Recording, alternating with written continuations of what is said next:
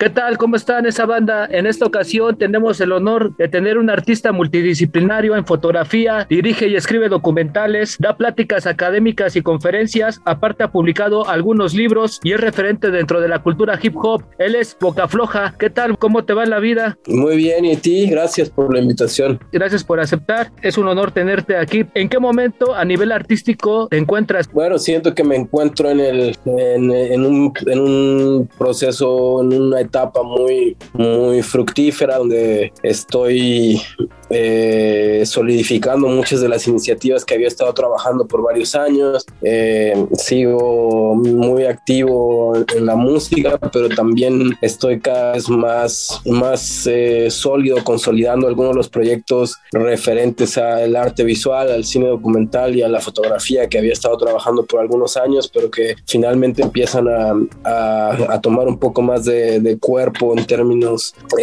profesionales y demás. Entonces estoy estoy contento, me siento muy bien en esta etapa de mi vida. He visto a un par de ocasiones tus documentales y me parece que profundizan temas que están presentes como sociedad en el cual no aceptamos y que repetimos esos patrones. ¿Cómo surge la idea de realizar Nana dijo y Bravado Magenta? Y si habrá próximamente otro documental. Sí, sí, habrá. Estoy, terminé un otro documental para el cual fui comisionado como, como director, eh, que deberá salir, eh, pienso que en el verano de este año. Yo ya lo, ya lo terminé, pero estar en el proceso de pues, generar algunas licencias y demás, los, los productores. Pero eh, estoy trabajando en algunos otros proyectos eh, eh, también de mi parte y, y otra comisión también eh, que voy a hacer, eh, voy a grabar en Ghana en el verano. Entonces, respecto a los otros documentales, bueno, son realmente tiene mucho que ver con la con el con el tipo de, de temáticas y tipo de, de, de necesidades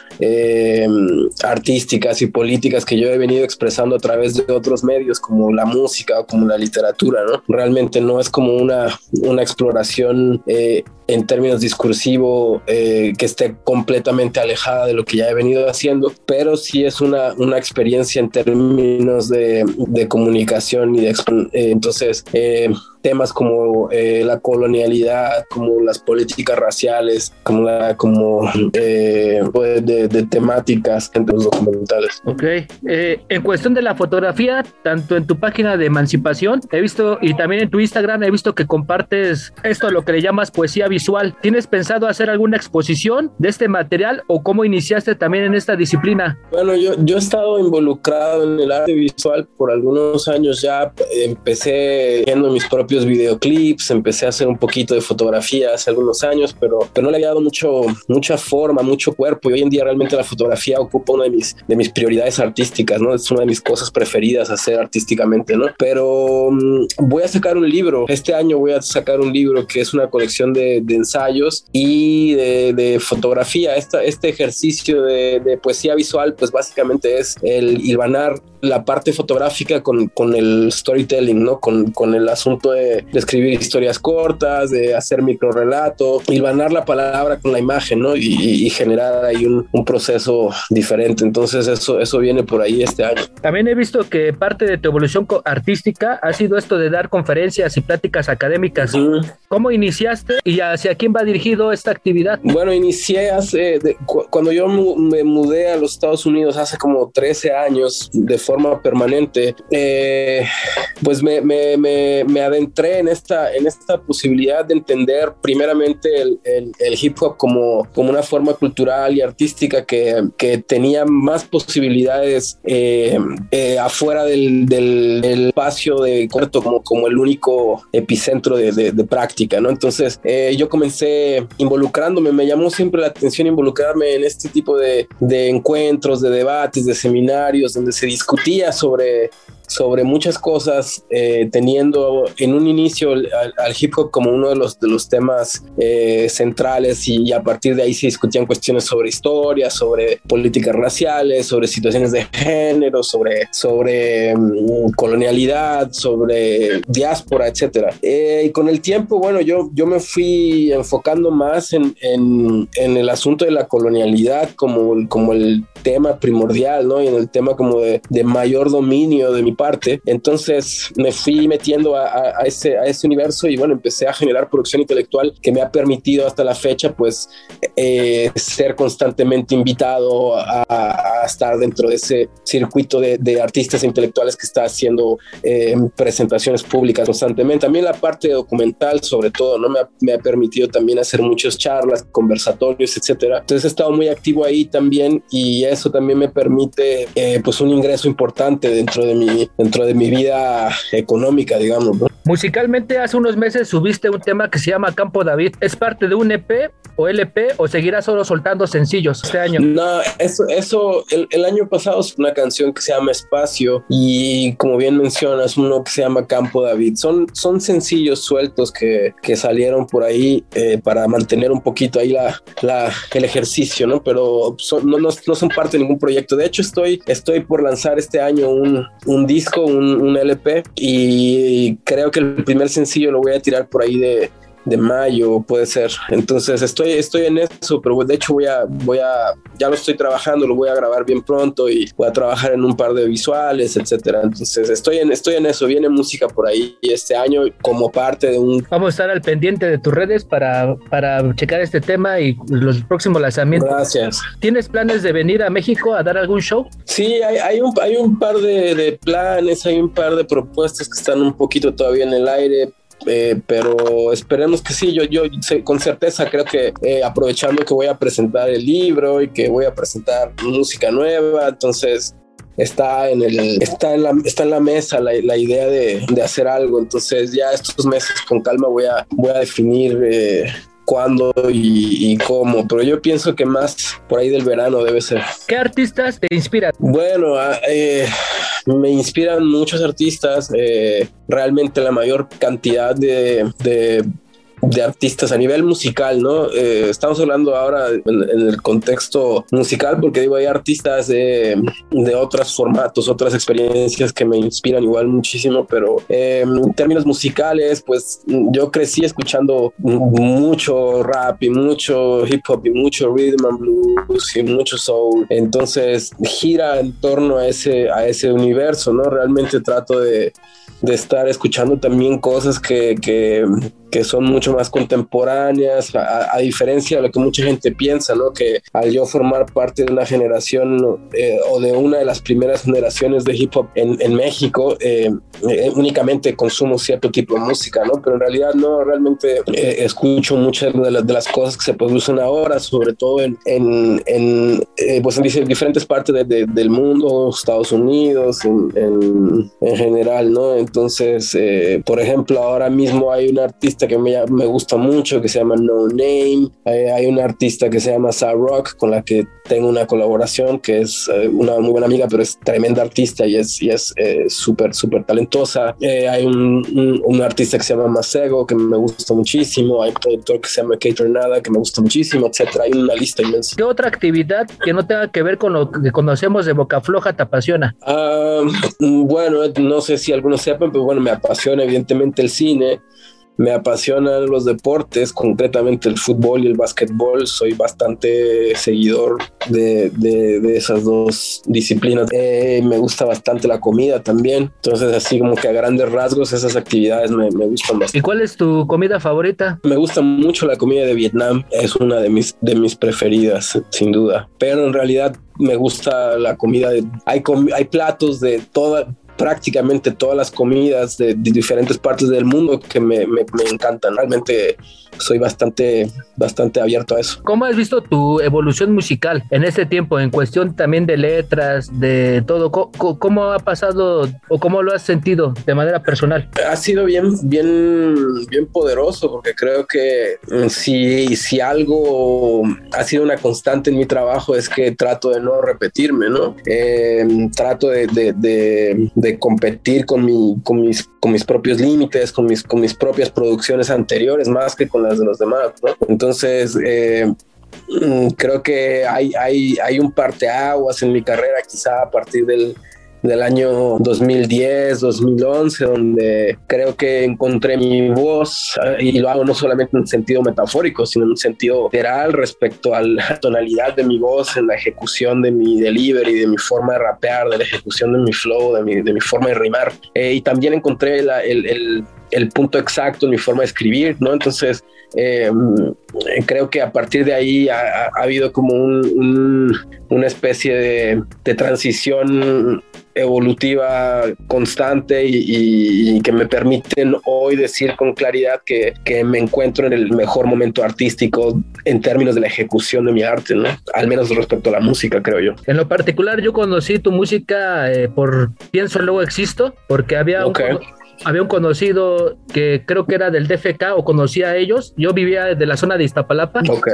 Y me pasó el disco, este, estaba morrillo, tenía como 13 años y la verdad eso fue mi influencia mucho tiempo, ¿no? O sea, me, inspiró a, ponerme a leer, a sacar mis propias conclusiones, como que ese tipo. Y creo que, como lo mencionas, hoy en día estás en el lugar indicado porque creo que era parte de, toda esa evolución que has llevado en cuestión lírica y musical pienso que, bueno, al menos yo como, como escucha de tu música, pienso que me siento ahora sí que satisfecho, la verdad, ¿eh? O sea, el que nos compartas todo tu arte. No, gracias, gracias a ti por el, por el, por el cumplido. Realmente, eh, sí, aunque mm, cuando lo escucho hoy puedo reconocer mis, mis carencias como artista, mis, mis limitaciones como artista en comparación a lo que hago hoy en la forma de escribir, en la forma de rapear, en la forma de grabar y demás. Creo que son, son proyectos que igual tienen tienen una relevancia en su, en su momento, en su espacio, en su contexto, porque como dices, eh, marcaron un, un, un, antes y un después dentro de muchas de las dinámicas de, de, la, de, la, vida cultural en el contexto del rap en la Ciudad de México, ¿no? Y probablemente en el país, e incluso en Latinoamérica. ¿Por qué? Porque eh, pues marcaba una diferenciación muy, muy importante respecto a muchas de las cosas que se estaban haciendo en, en aquel momento, que era como una, escena muy, muy escueta, muy insípida, eh, muy, muy primigenia, ¿no? Muy en sus inicios. Entonces, em, creo que ese, tipo de proyectos que empujamos eh, venían con, con, otra intencionalidad, con otro carácter discursivo, con otra energía, con otra estética, como que traían otro rollo por completo. Entonces, a partir de ahí creo que se, se empezaron a a desbancar ciertas, ciertas, eh, ciertos paradigmas y ciertas, eh, ciertos impases que había eh, muy clavados en, la, en, en, lo que se entendía como posible y como no posible dentro de la incipiente escena de hip hop en México. Entonces, de alguna manera creo que ese es el, ahí más que un valor artístico tiene un valor histórico ese disco, ¿me entiendes? Sí, exacto. Último disco que escuchaste y el último libro que leíste último disco que escuché eh, es que esa es la pendejada de hoy en día, creo que nos estamos acostumbrando a escuchar eh, canciones sueltas, ¿no? Entonces, el último disco completo que escuché creo que es el de Whiskey, que es un artista eh, nigeriano. Pero bueno, estaba escuchando un par de otras cosas más recientes, sueltas, ¿no? el, el último libro es justo uno que estoy leyendo ahora, se llama Funk the Erotic y es una, es un, una colección de ensayos que hablan sobre, sobre estética y, erotismo de la experiencia negra. Sí, como lo mencionas, esto también de, bueno, yo al menos todavía me gusta como que tener toda la experiencia de, escuchar un disco completo y creo que tú eres de los pocos artistas que hoy en día ya hacen discos completos porque la mayoría se va por el sencillo. Sí. Eh, esperamos ahora sí que saques otro disco completo. ¿Cómo ves el rap a nivel nacional e internacional? Bueno, eh, es una pregunta compleja porque el, rap no es un no es un monolito, ¿no? O sea, no es una no es una entidad homogénea, ¿no? O sea, hay un millón de, experiencias que pueden identificarse bajo el mismo nombre, ¿no? Eh, entonces, en ese sentido, cada persona que le preguntes te dará una versión completamente diferente que pudiera ser igualmente válida porque es coherente con su universo y con su modo de entenderlo modo de vivirlo, ¿no? A nivel personal, bueno, yo creo que eh, estamos en una era donde el consumo cultural es exageradamente demandante, rápido, efímero, eh, y a veces eso juega en detrimento de la, de la, de la posibilidad de profundizar artísticamente en muchos de los proyectos, pues, porque se vuelve como un mercado de, de, producción ultra rápido y acelerado, ¿no? Es como una, una, analogía pudiera ser como la, la comida rápida, ¿no? Hay que, se consigue rápido, barato, te llena muchísimo por un periodo de tiempo corto y después necesitas más y más y más y más, ¿no? Eso es un poquito la, la analogía. Entonces, eh, en el caso mío, pues yo, yo también estoy en otra, en otra etapa a nivel generacional, ¿no? Yo, yo tengo 43 años, mi propuesta artística, mi cuerpo de trabajo está enfocado a proyectos un poco más más enfocados a profundizar a nivel discursivo, a contribuir a discusiones intelectuales más serias, más profundas. Es como un, un nicho de mercado también diferente, ¿no? Es, es, eh, o sea, la música mía si bien es cierto, es para cualquier edad y demás, sí tiene un, un appeal, un, acercamiento mayor a, a, a, estados anímicos y a grupos eh, de personas que a lo mejor están buscando eh, otro tipo de, de, discurso, otro tipo de musicalidad, otro ritmo, como etcétera. ¿no? Eh, recomiéndanos una canción que tú creas que todo el mundo debería de escuchar. Una canción que todo el mundo debería de escuchar. Um, ok, voy a revisar aquí mi, mi música. Ok, vamos con eh, No Name y la canción se llama Song 23, así se Song 32, se llama Canción 32 Song 32 y el grupo, la, la cantante se llama No Name. Okay. Yo creo que todo el mundo debería escuchar No Name. ¿Cómo sabes cuando escribes qué funciona para un disco o documental o conferencia o un libro? ¿Cómo va siendo esa selección de tu proceso creativo? Uh, tiene que funcionar para mí, tiene que gustarme a mí, porque el pensar, no, no, no hago música pensando en que pueda funcionar comercialmente, porque uno, ese no es mi, mi tipo de acercamiento al, al arte o a la música, ¿no? Evidentemente me interesa que la gente le guste, pero esa no es la, la, la premisa para, para, hacer música, ¿no? Porque aparte, en, el caso del tipo de música que hago, pues es un volado, ¿no? Es realmente muy incierto pensar que, que pudiera tener una fórmula para para pegarme, ¿no? Así bien fácil. Ahí, o sea, en, mi experiencia es, eh, funciona un poquito eh, distinto, ¿no? Sobre todo porque cuando, cuando más intentas, es como yo, cuando más intentamos hacer algo deliberadamente al agrado de la gente, pudiera ser contraproducente y resulta ser el que menos pudiera gustar, ¿no? Y, y, y, creo que esa es una fórmula que al menos artistas como yo no, no podemos seguir del todo. Entonces, para mí, básicamente es que la música me, me satisfaga, me, me, que cumpla las demandas que yo tengo como artista, como, como creativo, como, como productor, como curador de mi, de mi, propio, de mi propio trabajo, ¿no? Entonces, si yo siento que suena bien, que me gusta, que me hace sentir bien, que estoy diciendo algo que me, que me, que me deja satisfecho, que la música me pega en las costillas, que me hace sentir bien, adelante, ese es, ese es el único filtro. Eh, ¿Qué planes hay para Quilombo Arte? Bueno, Quilombo Arte es más como una, una insignia que, que, que existe ahí como, un, como, como una entidad que, que, que es cohesiva con la, con la salida de algunos de los proyectos que hacemos, pero realmente en términos de, de producción de eh, actividades eh, hemos, hemos, hemos mutado un poco hacia, hacia otro perfil porque eh, desde antes de la pandemia como que habíamos estado muy, muy abocados a, a, este asunto de, de, hacer muchos eventos al año, de, de, hacer muchas iniciativas y demás y creo que este, igual a veces de deberíamos de acoplarnos a las nuevas dinámicas de consumo cultural también, ¿no? Entonces, este, eh, pues sí, como que cada quien eh, tenía sus, sus, propias necesidades, sus propias iniciativas y, queda, queda ahí como un, como un registro importante y como una, pues como una, como una entidad que sigue eh, un,